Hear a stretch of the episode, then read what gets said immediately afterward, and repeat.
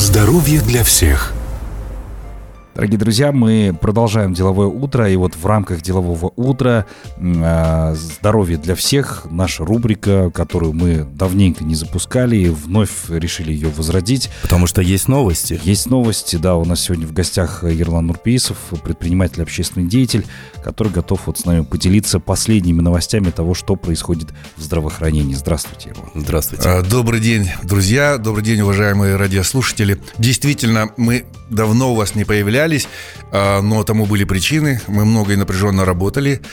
А, э, работали на то, чтобы создать определенный результат. И сегодня с этим результатом мы вышли э, вот как вам в студию, для того, чтобы рассказать нашим казахстанцам о том, какие проблемы испытывает здравоохранение и что мы, как экспертное сообщество независимое, э, предлагаем нашему государству, нашему Министерству здравоохранения.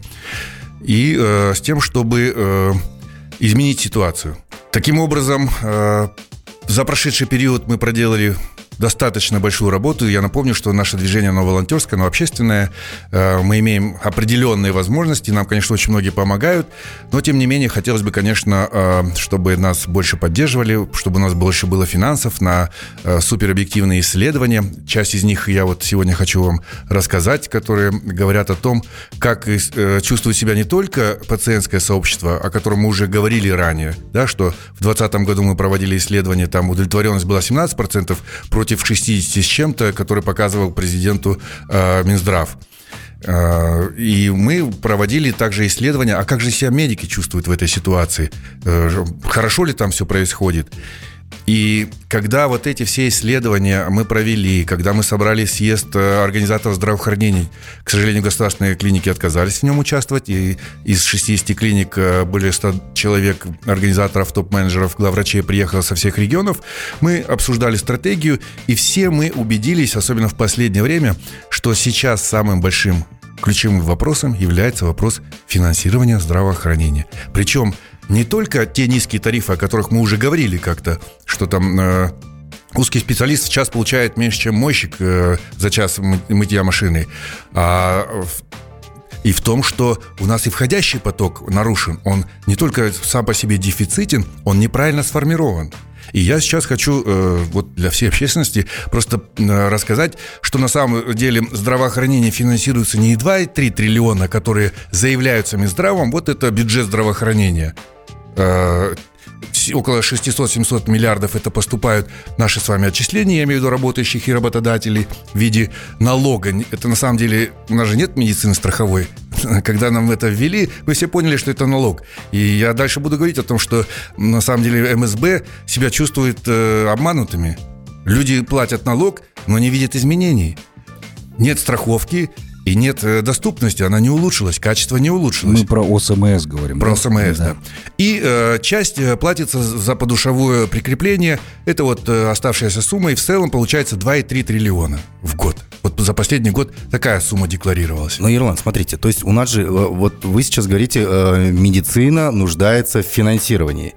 У нас и сельское хозяйство нуждается в финансировании, и социальная, адресная социальная помощь, и инфраструктура, и дороги. У нас все нуждается в финансировании. Но ведь на Западе, в Европе, там ведь как-то делается так, что финансируется, а потом в государство что-то возвращается. У нас мы только требуем финансирования, или же все-таки у нас есть какой-то механизм, Хороший который потом... вопрос и э, очень своевременный, потому что на самом деле и даже в нашей Конституции вот э, те политики, которые на заре э, независимости ее составляли, они правильно имели ориентиры. Здоровье и жизнь человека – главный приоритет в нашем обществе. И когда мы говорим о здравоохранении, мы понимаем, что и сельское хозяйство, и коммунальные услуги – это все для того, чтобы человек жил здоровым, счастливым, в комфортных условиях, развивался, воспитывал своих детей. Но оставим высокие материи, перейдем все-таки к цифрам. Я очень люблю цифры, но я люблю правильные цифры, которые правильно преподносятся, а не как фокусники из-под стола, когда одно ведомство одно прячет, другое э, достает. Таким образом, 2,3 триллиона на самом деле это только часть. Я даже думаю, что это меньше половины тех денег, которые в целом государство тратит на здравоохранение. Сейчас я об этом расскажу. А в смысле, а у, у них нет как-то калькулятора, блокнотика, где они записывают? Столько-то направили? А, Или... Вот я думаю, что даже премьер, э, если его спросить, а сколько тратится в целом здравоохранение, он вам не скажет сразу. Потому что ему нужно собрать, понять потоки, собрать всю информацию, увидеть э, реальные цифры, и тогда, может быть, он вам скажет. И сейчас мы примерно с вами посчитаем, сколько это может быть. Первый источник э, финансирования, который мы с вами не видим, но он существует, это многомиллиардный источник, это республиканский бюджет, когда из республиканского бюджета траншами тратятся деньги на поддержку, на развитие, на строительство различных республиканских медицинских объектов. Институты э, медицинские, э, институты клинические, различные другие организации ежегодно получают огромные транши. Они содержатся за счет республиканского бюджета – Второе. ГЧП. Государственно-частное партнерство было изумительным инструментом, когда было придумано, но на сегодня так все извращено, что даже президент говорит, что это стало новой кормушкой для бизнеса и э, чиновников, когда те 30%, которые должен частник вложить, на самом деле за счет раздувания сметы 70% э, хватает не только, чтобы закончить объект, но еще и э, вывести деньги себе там и всем раздать желающим. То есть это даже получается не рассрочка государства, а просто вот А деньги, это обременение государства вот этими э, лживыми э, схемами. Угу. Ну, президент уже сказал, я думаю, что тут все очевидно, да. даже не будем все больше все останавливаться, да. И вот если посчитать в среднем, ну, сколько такое может стоить, я затрудняюсь сказать, но я думаю, что это не один триллион. Не один триллион, потому что вот чтобы понимать, что такое один триллион, я скажу, Жусанбанк позапрошлом году, по-моему, да, получил триллион триста миллиардов, да, финпомощи. Один банк второго уровня. У нас бюджет в фонде социально-медицинского страхования 2,3 триллиона. Жусанбанк получает... А сколько другие банки получили? Так есть деньги на здравоохранение, если мы вот так смотрим на экономику на нашу? И кому достаются деньги? Конечно, есть. Давайте дальше посмотрим еще, какие источники есть. У нас Сегодня сколько регионов? У нас еще два региона появилось, да? И два города крупных. 17, 18, 19 теперь получается 19. с городами. Угу. Недавно в Алмате нас собрали э, на общественной площадке, сказали эксперты, заходите, будем прорабатывать стратегию развития Алматы, нашего любимого города. Пришел э, новый Аким, у него прямо инновационные подходы. И я взялся за здравоохранение со своими коллегами. Когда мы увидели, что подготовлен, мы сказали, нет, ребят, так не пойдет. Вы хотите за три года построить 17 медицинских объектов, из них 600-коечный э, корпус, э, стационар полноценный. Где исследования, подтверждающие, что нам нужно построить, во-первых, эти объекты, насколько загружены остальные клиники. Причем вы не берите только государственные, где в две смены как будто бы работают врачи, а вы посмотрите, сколько рядом других клиник стоит которые могли бы взять на себя при определенных условиях эти потоки. И стоит ли нам тогда строить вообще эти клиники? Где обоснование, что эти деньги надо потратить? Я точно не могу сказать, сколько это нам не показали. 600-коечная клиника будет стоить, но по аналогии в Астане планировалось, сейчас вроде как стих этот э, тренд, планировалось и лоббировалось строительство университетской клиники на 800 коек с бюджетом более триллиона. То есть я слышал, что триллион 300 миллиардов собираются потратить на строительство 800-коечной клиники. Это из бюджета взяли и отда... или там какие-то это, это хотели, есть? Это хотели, да, а, построить такую клинику, чтобы государство ответило этими деньгами. Э, к турки там ли будут, наши инвесторы, э, разные разговоры ходили, это не важно. То есть обсуждался бюджет вот в такую огромную цифру.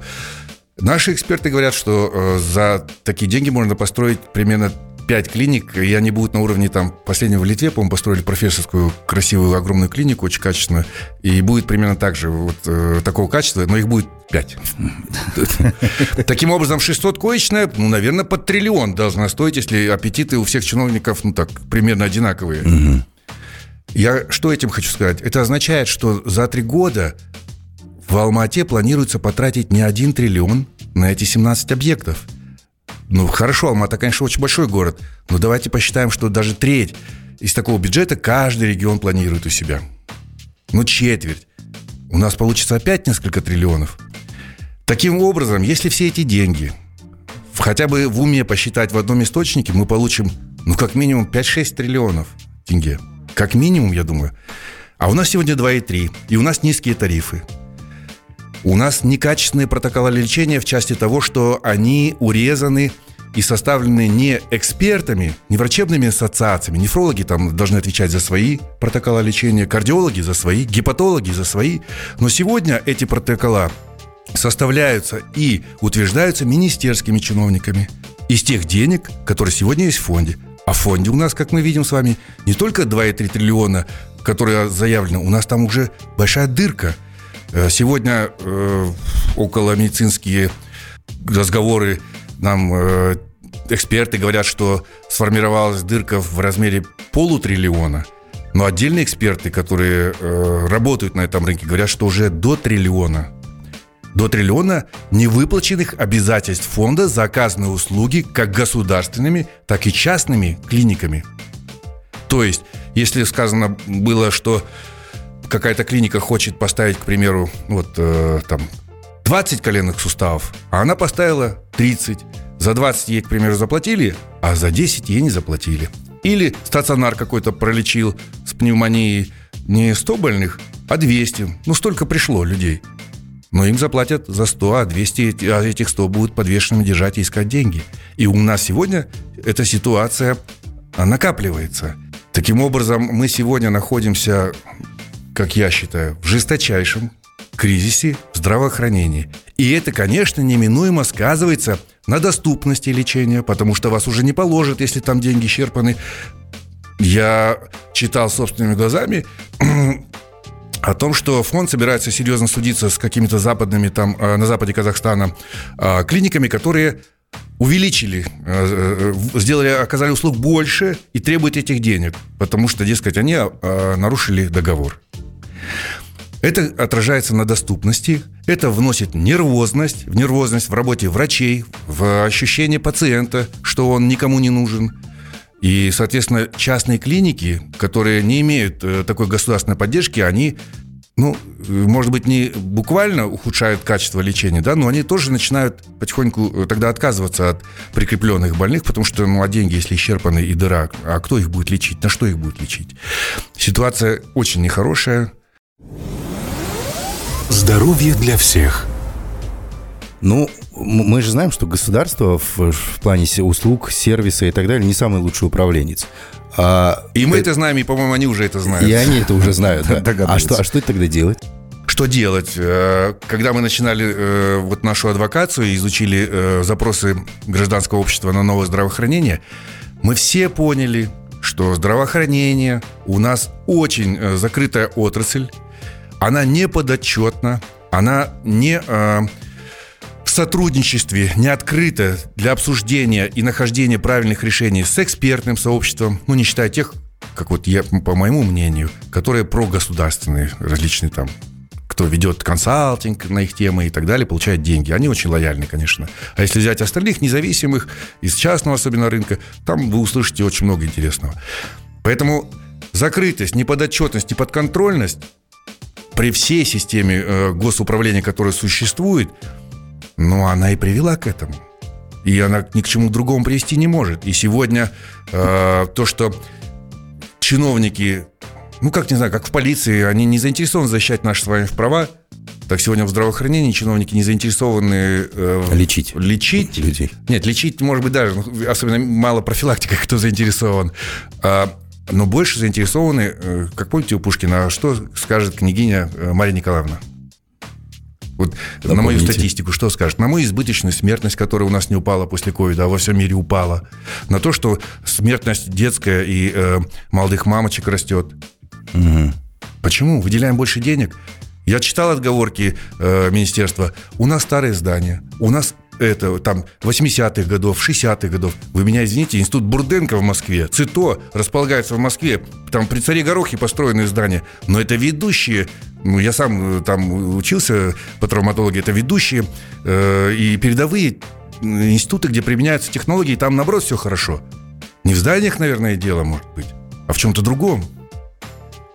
А, Ерлан, э, вы вот еще нам вне эфира э, рассказывали о проведенном вами а, соцопросе среди медицинских работников. Вот здесь цифрами тоже поделитесь, потому что да. они были очень... А, конечно, после того, как мы изучили Э, недовольство, пожелания населения в части здравоохранения, некоторые цифры я уже озвучил, они в разы разнятся, как вы видите, да, доверие. Вот президенту говорят, больше половины населения доверяет здравоохранению, всем довольны. А мы говорим, нет, ничего подобного, 17% в 2020 году. Сейчас может быть 20, а может быть а еще вообще меньше. правильно, э, то есть э, Ажар Гениат, она, это, я так понимаю, она эти цифры президента Эти оглашала? цифры привела она, и за то исследование заплатила она. Ну, может, не она, а отцой, я не знаю, но министерство, во всяком А случае. министерство вообще может спрашивать у врачей, как вам вообще все... Потому что понятное дело, что если врач скажет, мне ничего не нравится, все плохо, он подставляет себя, он отвечает В той ситуации, в которой э, сегодня мы живем, в той парадигме, я бы вообще ничего за счет государственных денег э, не, не- не давал исследовать э, государственным институтам. Ну вот, Я- это да. все должны делать э, на какие-то грантовые деньги э, независимые исследователи. Это министерство не пускает вот те э, ну, исследователи? Сейчас немножко ситуация изменилась, э, она уже ну, не влияет так, потому что всю статистику отдали э, с- этому комитету статистики. Ну, вот у вас а раньше министерство, а это наши независимые Ну, исследования. Да, вы Ну, у нас пришли? ограниченные э, возможности, поэтому э, мы пока можем говорить о том, что это тренды такие. Мы не говорим, что это ситуация по всей стране, мы говорим о том, что это вот э, наметились такие тренды. Ну вот, к примеру, э, уровень достатка, э, попросили врачей указать уровень достатка. Вот как они сами оценивают, э, насколько хорошо они живут? 40% врачей сказали, что им хватает на продукты. Мгм. Ну, то есть э, на существование. На продукты. На продукты. По-моему, все Можно сказано. Ну, су- существует просто. Невысокие, стабильные еще 36% отметили. А хватает на все, ответили менее 10%. Врачи, которые учатся 10 лет, и чтобы стать хорошим врачом, еще 10 лет практики. И когда же у него начнется жизнь? Мне интересно, вот на Западе как бы эта статистика была бы отражена. А они же не понимают наших реальностей. Там с ними логично не получается общаться. Они просто не понимают. Это как вот приехали корейские инвесторы, и когда их повезли там на объект, и жилполовец остановил, и сопровождающий бизнесмен дал взятку, они сказали, а что вы делаете? Он говорит, ну, нам же надо ехать, и вот, чтобы быстро решить вопрос. Они говорят, вы подкупаете государственного чиновника? Он говорит, да, ну, потому что по-другому сейчас никак. Они говорят, вы знаете, мы домой поедем. Мы ничего сюда инвестировать не будем. Потому Развернулись что уехали? вы живете, они, они уехали, улетели. Это случай был вот недавно описанный. М, Поэтому вот с ними, да, логики сейчас э, сложно найти будет. Им в наших действиях, я имею в виду в государственных действиях. О достойной зарплате э, 62% считают, что они не получают достойную зарплату. Вот Подтверждение. Бытовые условия. Вот согласны ли вы, медики, э, врачи, что у вас достаточные бытовые условия? Питание, сон, душ, форма, там другое. 60% не согласны, из них 24 категорически не согласны. Вот очень интересный вопрос был у нас, он прямо в- точку бьет. Согласны ли вы с тем, это врачам вопрос, что проводимые нормативно-правовые решения, приказы, стандарты, протокол, протоколы и другое понятны, своевременны и достаточны? 52% врачей сказали, что не согласны или категорически не согласны. И только а, 38%, около трети, сказали, что да, нам понятно, что от нас требуют и что они хотят. Больше половины не понимает, как хотят организовать этими приказами, протоколами и так далее, на- э, разрешить наше здравоохранение. Проблема в непонятливых врачах или в сложных описаниях от Ну, если 52% не согласны, и из них 13,5% категорически не согласны, я думаю, что где-то наверху Вопрос у нас... э, Да, где-то наверху у нас что-то не в порядке. Те, кто издают эти приказы. Э, Согласны ли вы с тем, вот очень важный вопрос, он говорит о нашем будущем в здравоохранении. Согласны ли вы с тем, что планируете работать в системе здравоохранения в ближайшие пять лет? Только 27% сказали, что полностью согласны. 18, почти 20% сказали, что затрудняется ответить. То есть часть из них отвалится, это точно. Не согласны получилось около 10%. То есть 10% врачей в ближайшие 5 лет намечают уйти из здравоохранения. И здесь еще не зафиксированы, а сколько хотят уехать и уедут. А у нас вообще есть статистика, сколько врачей готовятся, каких они квалификаций? Как... То есть восполнить это- можно будет эти 10% или Нет, нет? ну, конечно, э, кадровый вопрос, он э, в той или иной мере есть, особенно по обучению, поскольку все эти данные обязательно стекаются в Минобразование и в здравоохранение, сколько, ну, как госзаказ, помните, в советское время, на каждого студента был уже госзаказ. И они распределялись заранее по областям и так далее, там, в районы, и каждый бился за то, чтобы там привести себе хирурга или еще кого-то. Сейчас это есть, но э, я думаю, что уже не в таком четком порядке это происходит. По поводу вообще количества врачей есть э, такое мнение, что у нас дефицит врачей.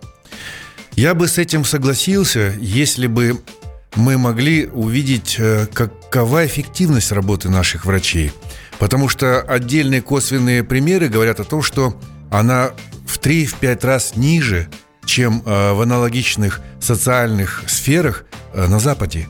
То есть производительность наших людей, работающих в социальной сфере, педагоги, учителя, другие специальности, она значительно ниже.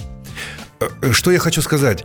Вот когда, допустим, мы исследования проводили по полиции, то увидели, что до 40% времени, которое тратят участковые или э, следователи, они тратят неэффективно. Они тратят на отчеты, которые, оказалось, никто не читает. Они тратят время на те работы. Кстати, вот здесь у нас в исследованиях тоже есть, что там очень много поручений каких-то несвойственных врачам дают, э, личных поручений даже главные врачи дают. Э, и если мы проведем хронометраж, то мы увидим, что время врача, которое очень дорого в силу того, чтобы подготовить хорошего специалиста, уходят большие государственные деньги, ведь в основном врачи у нас, э, студенты в медицинских институтах учатся на гранты, уходят э, большие деньги. Самое главное, времени очень много уходит. Чтобы получить просто доступ к лечению э, там от 8 до 10 лет уходит. А чтобы стать хорошим специалистом, ну хотя бы еще 5 лет нужно. И вот смотрите, эти врачи уезжают, раз – а остальные занимаются несвойственными делами. Они сидят на компьютере, набирают э, историю болезни. Они сидят, набирают э, пусть такое-то давление, такое-то э, и прочее. Живот мягкий. То, что должны делать медсестры. Мы должны высвободить, создать такие условия врачам, чтобы они занимались непосредственно диагностикой и лечением. Они не должны э, заниматься тривиальными вещами, которые может делать хорошая э, сестра на приеме, простовая сестра, главная сестра и так далее. У нас недостаток э, среднего персонала на одного врача примерно в два раза э, по сравнению с Западом, а то и в три раза. То есть там есть уже где три с половиной медсестры, три. У нас, э, по-моему, полторы медсестры на одного врача приходится. Поэтому, когда мы говорим, что у нас не хватает врачей, на самом деле мы не исчерпали все резервы для того, чтобы обеспечить э, наше здравоохранение э, эффективными врачами. Мы не создали им условия для этого. Никто из врачей не хочет этой писаниной заниматься, я вас уверяю. А теми отчетами у нас сейчас кодировка, все шутят, самая востребованная специальность здравоохранения кодировщик, который смотрит, как из одной э, э, этот, э, нозологии перевести в другую, чтобы побольше денег можно было получить за это лечение. И этим тоже в том числе занимаются медики. Поэтому тут надо, конечно, если цифры уж все выкладывать, то я, как говорил, не надо как фокусник, одну под стол бумагу, одну на стол. Надо все выкладывать. Угу. Что касается, э, вот если эту проблему решать, я не знаю, там, бизнесом, ну, отдать предпринимателям это все.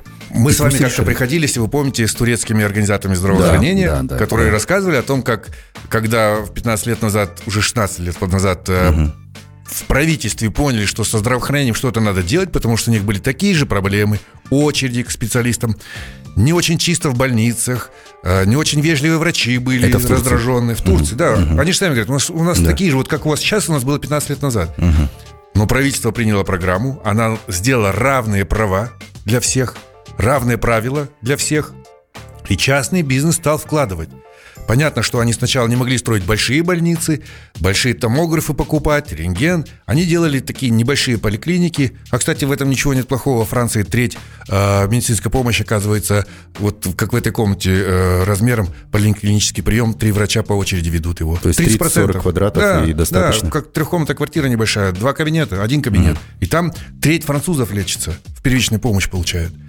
А, так вот, они стали вкладывать деньги, часть клиентов начала уходить из государственных, государственники заверещали, как так, почему государство вы это делаете, вы же нас разорите, мы же государственники разоримся. Они говорят, ну а вы посмотрите, из-за чего уходят. Стали смотреть, те уходят за качеством, за сервисом. Угу. Да, там нет такой широты и полноты обследования, но зато врачи там с вами как разговаривают, как они долго с вами выслушивают, и какое лечение, внимание.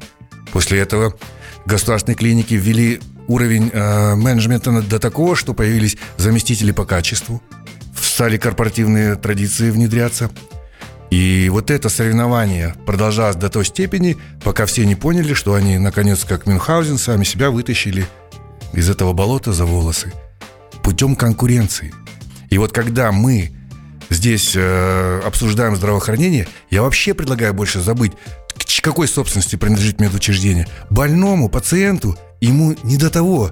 Чьи-то деньги, государственные, частные.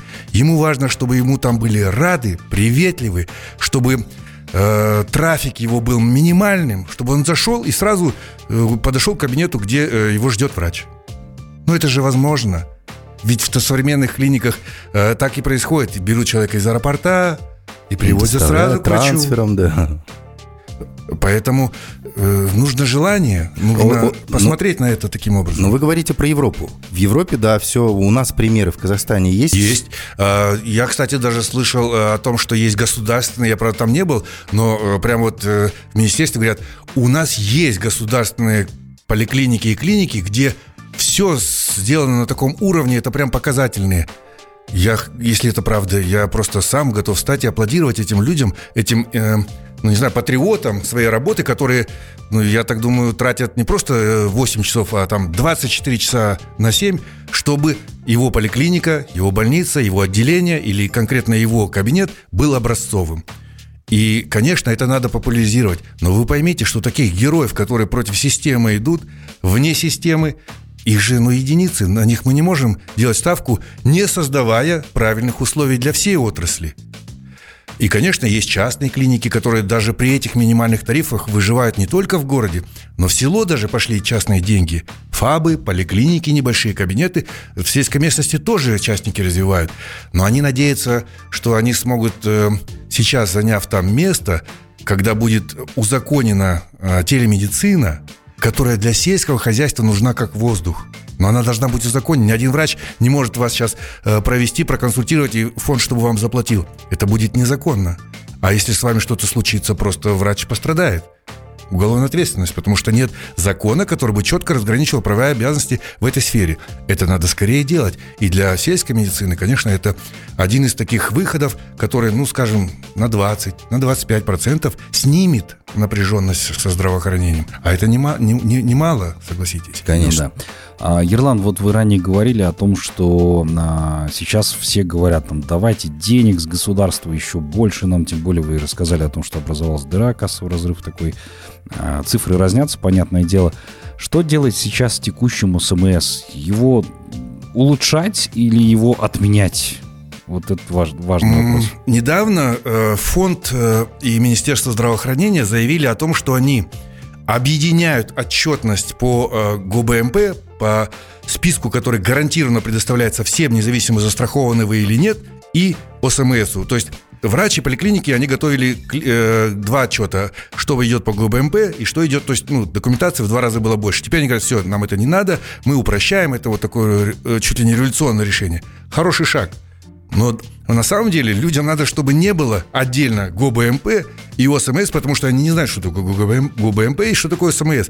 Они знают, что они болеют, что он платит какие-то взносы, за него работодатель платит, а он видит, что он ничего не изменилось, лучше не стало. Вот это надо решать. Поэтому, когда мы э, дали свои предложения, в них в том числе было отменить этот налог, а это налог, это никакое не соцмедицинское страхование, это налог. А посмотреть с экспертами, сколько нам нужно денег и сколько тратится, и распорядиться, давайте посмотрим, а может там излишек будет. А может быть, мы тогда еще больше расширим сферу, а может быть, пока на время только этим ограничимся, что уже есть. Но мы хотя бы сами себе правдиво ответим и поставим под контроль в том числе представителям гражданского общества, депутатам, экспертам, гражданским активистам, пациентским сообществам, под контроль эти деньги. Мы их запланируем, поставим под контроль и будем развивать доступ э, к этим деньгам всех э, медицинских учреждений, независимо от их формы собственности. Перестать нужно это разделение делать. Там и там сидят наши врачи, наши люди сидят. Форма частной собственности больного, еще раз повторяю, никак никаким образом не касается. И еще я хочу сказать, что как только мы сможем сделать такие тарифы, которые будут не только возмещать амортизацию, ранее вложенные деньги, но еще и привлекали, чтобы люди деньги, в том числе государственные компании могли бы это делать. Ну, Казмунайгаз же и его дочерние компании, они же инвестируют деньги, которые зарабатывают. Ни для кого не секрет, что э, Алматы Газ э, зарабатывает прибыль и платит НДС, платит подоходный налог. Так если мы дадим зарабатывать еще раз говорю, независимо от формы собственности, медицинским организациям достойные деньги, которые хватит не только, как сейчас, 80% на зарплату, а 20% на коммунальные, и ни на какое развитие, ни на какое обучение, обновление там даже речи не идет, выжить бы просто, то общество имеет право поставить вопрос, а почему эти организации должны, как сегодня, не платить налоги? Сейчас почему? Мне совершенно понятно, потому что там нет просто прибыли. Там вы, выжить бы как-нибудь. Но когда мы сделаем и дадим возможность развиваться, я считаю, как во всем мире, а, один из драйверов экономики и, и, и инвестиционно привлекательной отрасль является здравоохранение, также и мы должны, хватит нам своего пути искать, нам нужно быть образцовым во всех смыслах развитости, экономической развитости страной. И здравоохранение таки может быть. Но пятизвездочные отели турки приезжают сюда, строят больницы. Они видят, что деньги в Казахстане есть. Они видят, что здесь есть возможности. Они же рискуют своим капиталом. Тренды во всем мире одинаковые. Мы не должны этого избегать. Поэтому часть денег, которые мы направляем туда, они будут возвращаться, рефинансировать будут наше здравоохранение. Оно, ну, надеюсь, со скрипом год за годом будет выбираться из той лужи, в которой мы сейчас сидим. Ну да, это действительно важно.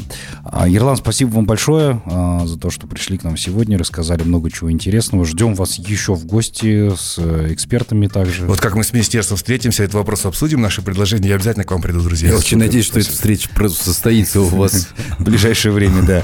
А, дорогие друзья, вас призываем оставаться на волне бизнес FM. До новых встреч в эфире. Спасибо. Здоровье для всех.